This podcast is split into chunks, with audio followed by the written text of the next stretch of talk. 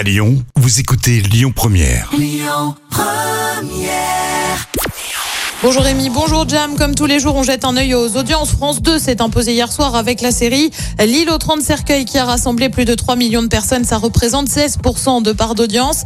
Derrière, on retrouve M6 avec Marié au premier regard. TF1 complète le podium avec le retour de la série Clem. L'actu du jour, c'est le foot qui est déprogrammé sur W9 ce soir. La chaîne devait diffuser les barrages pour la Coupe du Monde au Qatar, notamment le match entre le Portugal et la Macédoine du Nord. Sauf que, sauf que, bah, sauf que c'est au même horaire que France-Afrique du Sud en match amical, mais tout de même. Résultat, la chaîne a décidé, en raison de l'actualité sportive, de faire passer le match sur 6 play.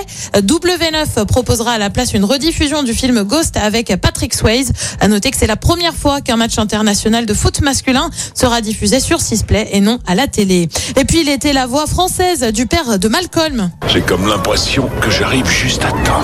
Et la voix officielle de Brian Cranston, il a donc tout naturellement officié dans Breaking Bad. Jean-Louis Faure est décédé ce week-end, annonce faite par son entourage. Il avait également prêté sa voix dans la série Monk, Doctor House ou encore Game of Thrones. Côté programme, ce soir sur TF1, grosse déception hein, pour les fans de Colanta. Cette semaine, pas d'émission, mais plutôt le foot avec le match France-Afrique du Sud. Sur France 2, c'est une émission spéciale d'affaires conclues. Sur France 3, c'est la série Face à Face. Et puis sur M6, c'est un film Elle m'a sauvé et c'est à partir de 21h10. Écoutez votre radio Lyon Première en direct sur l'application Lyon Première, lyonpremière.fr et bien sûr à Lyon sur 90.2 FM et en DAB+.